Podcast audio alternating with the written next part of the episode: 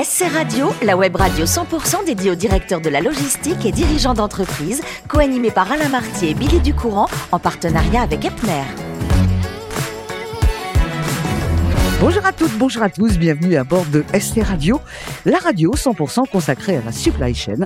Vous êtes plus de 3900 directeurs de la logistique et dirigeants d'entreprise abonnés à nos podcasts. Nous vous remercions d'être toujours plus nombreux à nous écouter chaque semaine.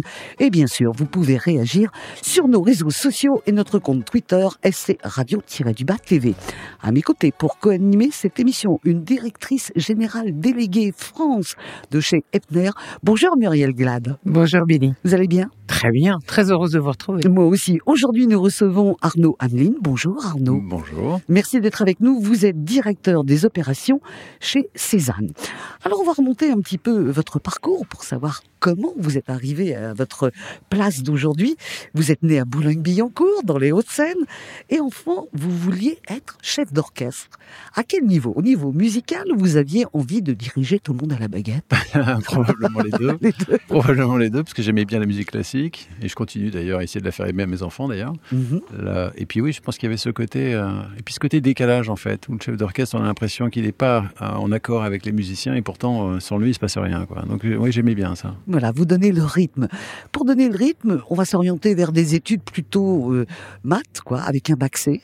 Ouais, exact. Voilà. Ouais, Ensuite, très rationnel. HEC. On est loin du spectacle. hein. On est loin du spectacle. Oh, bien que c'est plus amené à tout, hein, probablement. Et pourtant, à HEC, vous avez pris des cours de marketing, mais également, ça, ça m'a bluffé, d'art moderne. Ah ouais, c'est probablement les cours qui m'ont le plus amusé, ouais. Moi, Ouais. je me doute, oui. Marketing, finance, quoi tout- euh, Probablement tout ce, qui est, tout ce qui a été trop scolaire m'ennuyait. Mhm. Ouais, très probablement.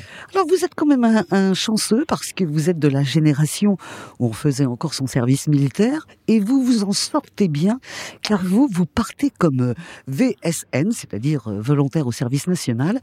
C'est pour le groupe Hachette et c'est à New York. Exact, deux années de bonheur. Bah oui, Euh, c'est mieux que de faire même si ça duré plus longtemps que les pompes, Bah oui, mais, mais deux années à. New York, c'était pas mal.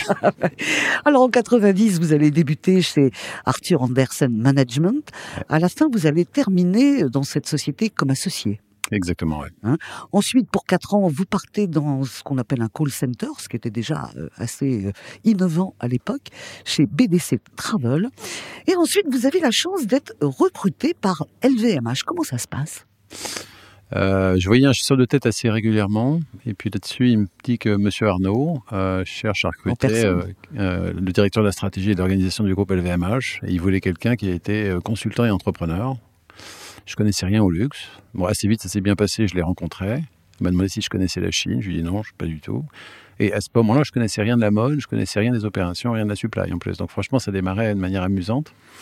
Et puis finalement, le poste que, j'aurais pu peut-être obtenir, euh, s'est pas libéré. Euh, il m'a proposé de rencontrer le président de Dior et de Vuitton.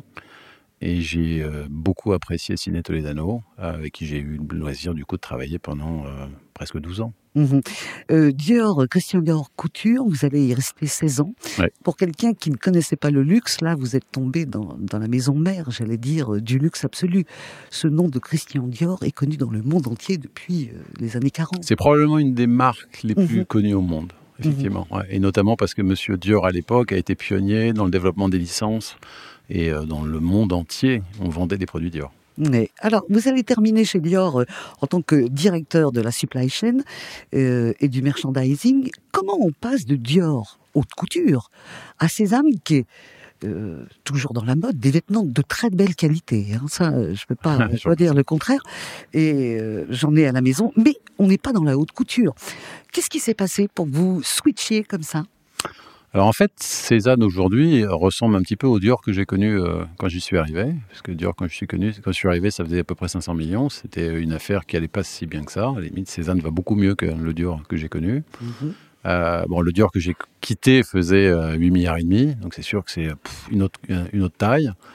Mais probablement, il m'a fallu 16 années pour me rendre compte euh, que ce qui était petit était beaucoup plus amusant. Et en fait, probablement à la phase de croissance, euh, le doublement, le triplement d'activité, que je pense que Cézanne doit pouvoir faire, euh, bah, c'est probablement ce qui m'a ce qui m'a plu le plus. Ouais. Alors j'ai eu des options ou des possibilités de le faire au sein du groupe LVMH, mais euh, bah, j'ai préféré. euh, très souvent, j'ai pris des décisions en fonction des personnes que je rencontrais et, euh, et la fondatrice de, de, de Cézanne est quelqu'un de, de passionnant. Et voilà, donc euh, voilà comment j'ai sauté le pas. Ben voilà. Alors nous, on saute le pas aussi. Muriel, vous allez interviewer maintenant euh, Arnaud sur son cœur de métier. Et bien justement, Cézanne, c'est c'est une success story en fait à la française, hein, comme on dit. Il y a dix ans d'expérience sur le marché de la mode. Et à l'heure où plusieurs enseignes quand même françaises rencontrent des difficultés un peu économiques, comment expliquez-vous la réussite de cette marque? Oh, vous savez, c'est euh, ça, intéressant la question que vous posez parce que on a eu la même question de Monsieur Arnaud quand Dior s'est mis à croître à plus 40% ou à plus 50% et il nous a demandé mais qu'est-ce que vous avez fait? Et on a été incapable de lui répondre. Vous savez, c'est euh, qu'est-ce qui fait qu'à un moment vous êtes euh, vous plaisez dans la mode ou pourquoi vous plaisez pas? Quoi, Je peux vous donner des exemples comme la Stan Smith. euh, Je pense Oui. que tout le monde connaît la Stan Smith. Euh, il y a eu des périodes où c'était un produit has-been. Il y a eu des moments où ça a été produit très à la mode. Et d'ailleurs, je pense que pour ceux qui ont un certain âge, on a connu les- toutes les phases Oui. et même on en a connu plusieurs. Donc pourquoi est-ce qu'un produit est cool ou est pas cool? Euh, C'est pas si simple. Alors après, il y a de la qualité chez Cézanne, il y a un prix qui est très raisonnable, il y a une histoire, c'est-à-dire que je pense qu'un client chez Cézanne rentre dans une communauté. Et en fait, il y a une fierté, en fait, euh, comme on retrouve dans le luxe, hein, même si on n'est pas du tout sur les mêmes niveaux de prix, il y a une fierté de s'habiller en Cézanne, comme il y a une fierté de s'habiller en Dior ou en, ou en Chanel. Euh, donc voilà, je pense que c'est un peu de tout ça. Après, qu'est-ce qui fait qu'on est successful à peu près dans tous les pays du monde où on se déploie? Bah, On raconte à peu près la même histoire. On fait attention d'ailleurs de raconter la même histoire pour être le plus cohérent possible. Mais je pense que ça tient aussi de la qualité du produit et du, et du prix probablement. Est-ce que la supply, justement, puisque puisqu'on en parle, est-ce que cette supply chain, elle impacte la performance de l'entreprise? Et si oui, un peu comment? Alors, il y, a, il y a plusieurs axes. Le premier, c'est euh, euh, c'est d'abord une entreprise digitale. Qui, dit entreprise digitale aujourd'hui, euh, malheureusement, beaucoup de clients dans le monde ont été éduqués à euh, quand je commande quelque chose, ça arrive très vite, et si j'en veux plus, je le rends, et c'est très facile. Et dernièrement, je suis remboursé en plus très vite, même si euh, j'achète à Los Angeles ou je ne sais où sur la planète. Ça, il faut une supply chain qui soit assez efficace, et ce qui est le cas de Cézanne, avant même que j'y arrive, je vais, je vais faire en sorte de le rendre plus efficace, mais ça, ça contribue au succès. C'est effectivement, euh, encore une fois, vous habitez à Los Angeles, vous serez livré entre deux et trois jours après votre commande, c'est plutôt assez efficace. Euh, quoi, je- on n'était pas capable de le faire chez Dior, Euh, et vous voulez re- retourner votre produit, vous serez remboursé dans les deux trois jours suivants. C'est plutôt une belle, une belle paire. Rapide, oui. Ensuite, sur la production, là, plus, ça tient plus à la, à la performance de l'entreprise.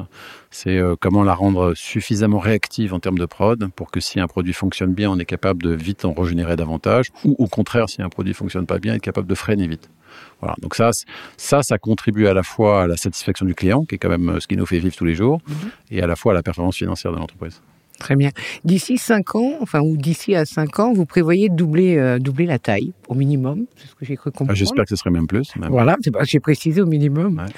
Euh, cela a forcément un impact hein, sur votre organisation logistique. Comment faites-vous pour anticiper et accompagner cette croissance? Alors ça, j'ai eu beaucoup de chance parce que j'ai euh, la vie chez Dior m'a appris des choses. Euh, parce que j'ai connu une phase où on était à 0% de croissance, puis après un rythme de 15%, qui était à peu près un rythme sain dans le luxe jusqu'à jusqu'avant le Covid. Euh, et puis j'ai connu euh, cinq années où on était entre 30 et 50% de croissance par an. Et là, en fait, alors ça change rien en réalité, simplement il faut regarder plus loin. C'est-à-dire que, et c'est comme en voiture, c'est-à-dire que quand vous roulez à 20 km/h, vous pouvez regarder à peu près devant. Quand vous commencez à rouler un peu plus vite, euh, vous avez intérêt à regarder assez loin. Ouais. Il faut que votre vision porte Donc, beaucoup. donc là, c'est la même chose, en fait, quelque part. C'est effectivement, il faut arriver à, à- Alors, ce qui est amusant dans un environnement comme Cézanne, c'est qu'il faut arriver à faire prendre conscience aux personnes qui sont dedans que même si on ne sait pas effectivement euh, quand est-ce qu'on va doubler ou quand est-ce qu'on va tripler, mais c'est pas grave. Et si on l'imaginait, et si on imaginait que ça pourrait arriver plus vite qu'on l'imagine, pour arriver à se dire, bon, bah, comment on s'organiserait dans ce cas-là? Si on avait le temps de le faire, parce que c'est maintenant qu'il faut le faire. Donc, euh, bah, je suis en train de travailler sur ces sujets-là, bien évidemment, euh, parce que les contraintes de capacité, ça vient très vite quand vous croissez vite. Très bien. Vous venez d'ouvrir une nouvelle boutique sur Paris? Exact, dans le marais. C'est la sixième, je crois? C'est possible. Ouais, Ah oui, je, je découvre encore la maison. je vous l'apprends. Alors, au départ, Magnifique Cézanne- boutique, d'ailleurs. Euh, magnifique boutique. Et au départ, Cézanne, c'était plutôt un pure player du digital, quand même. Exact. Euh, donc, en quoi euh, l'omnicanalité impacte les opérations et est-ce que vous avez une opération logistique distincte, en fait, en fonction du mode de distribution? Alors, il y a.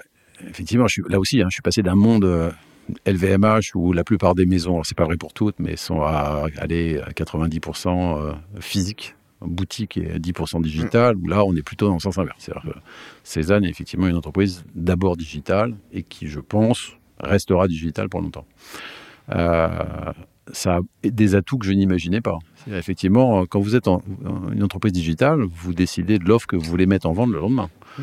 Vous n'avez pas le problème d'alimenter une boutique à Sydney à partir d'un entrepôt central ou je ne sais quoi, de se dire il va falloir 10 euh, jours, 10 jours pour arriver à alimenter Sydney. Là, c'est euh, vous ouvrez euh, le lien et immédiatement c'est en vente. donc, donc ça, en réactivité, c'est colossal. Alors, ça a les effets d'ailleurs de, de, de, et c'est un, best-seller dans une boutique, dans un, dans un monde de luxe, va se vendre finalement à peu de pièces par mois parce que parce que tout est lent en fait dans le monde mm. du, physique du retail. Euh, un best-seller sur le net, euh, et je, l'avais goûté un tout petit peu d'ailleurs chez Dior, c'est, euh, ça peut partir en, milliers de pièces en quelques heures, voire, voire même bien, bien plus. Donc c'est sûr que ça, ça, ça, a de gros impacts. chez Cézanne, la priorité, c'est le, digital. Donc effectivement, parfois, les boutiques vont recevoir les produits après qu'on les ait mis sur le site, ce qui était tout à fait inconcevable dans, ma vie d'avant, où il fallait que les boutiques aient les produits euh, au plus tôt, au pire, au même moment que le digital. Euh, ça aussi, ça simplifie la vie, parce que c'est quand même beaucoup plus facile de se dire bon, bah, on va lancer les produits dimanche et puis les boutiques, elles les recevront quelques jours plus tard. C'est pas grave. Ça simplifie beaucoup les choses. Ça, c'est clair. Très bien. Merci Muriel pour vos questions. Euh, Arnaud, on va revenir euh, dans le concret. On quitte le monde du digital. Euh, vous adorez manger, la bonne gastronomie. La gastronomie. La gastronomie. Exactement. Mais vous dites, je suis vraiment pas un grand cuisinier, mais en revanche, je suis un super commis. Il paraît que pour éplucher les légumes, nettoyer par exemple un poisson, vous êtes le roi, c'est vrai ça? C'est ce que dit ma femme, qui elle adore faire la cuisine, donc c'est pas mal. Alors effectivement, j'ai appris beaucoup de choses de ma femme. D'abord, c'est effectivement, euh, on n'est pas obligé de manger beaucoup. En revanche, il faut essayer de faire en sorte que chaque bouchée soit mémorable, mhm. exceptionnelle. Et ça, donc ça, c'est pour ça que la gastronomie est quelque chose qui me plaît. Effectivement, quand on part en week-end ou en vacances, on va d'abord choisir le restaurant, puis après on choisira le reste. ça, c'est fondamental. Après, euh, oui, je suis pas capable de faire. En fait, il, se trouve qu'une fois, j'ai fait un dîner à ma femme et elle m'a dit, mais qu'est-ce que tu es nul?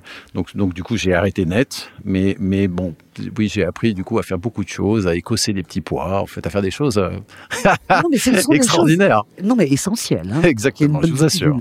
Euh, à propos de plats mais quand la gastronomie sublime un plat euh, qu'on a tous connu, c'est la purée. Vous avez un jour eu une purée aux truffes d'un chef étoilé, et là, ça a été un bonheur, quoi. Ça a été la découverte de la truffe d'ailleurs. Ah oui. Probablement. Ça a été une des premières fois où il y a quelque chose qui s'est illuminé. Ouais. Mhm. Et, là où je suis très content, c'est que j'ai réussi à faire en sorte que mes enfants adorent la truffe aussi. Donc ça, c'est. Alors justement, ça coûte cher, mais c'est tout. On va rebondir euh, et après vous laisser tranquille. Mais euh, vous êtes un homme patient? Oui, je crois, oui. Vous avez cinq enfants. Et vous dites, j'en aurais voulu dix. Eh oui. Mais, mais il a faut beaucoup de femmes, en fait. non, mais ça, c'est interdit. non, non, mais c'est vrai. Avoir dix enfants, c'est un rêve. Vous étiez, vous étiez combien chez Non, on était trois. Vous étiez trois. Ça vous a manqué d'avoir trois et en fait, non. Je pense, j'ai toujours adoré les repas de famille. Mmh. Euh, et On en revient à la gastronomie. Oui, effectivement, il y a beaucoup de monde euh, et, et, oui, je pense que ça vient de là. Quoi. Donc, euh, il n'y a rien, il y a rien de plus heureux comme événement quand j'ai un repas de famille avec tous mes enfants. Ça, c'est fantastique. Bon, je vous rassure, il n'y en a pas eu dix, mais cinq, c'est une sacrée belle moyenne. Oui, c'est pas mal. C'est pas mal du tout. Merci Arnaud Merci. De, de, toutes ces confidences et sur votre métier, sur votre vie. Merci à vous, ma chère Muriel. C'est la fin de ce numéro de SC Radio. Retrouvez toute notre actualité sur nos comptes Twitter et LinkedIn. On se donne rendez-vous mercredi prochain à 14h précise pour une nouvelle émission. L'invité de la semaine de SC Radio, une production b2b radio.tv en partenariat avec Epner.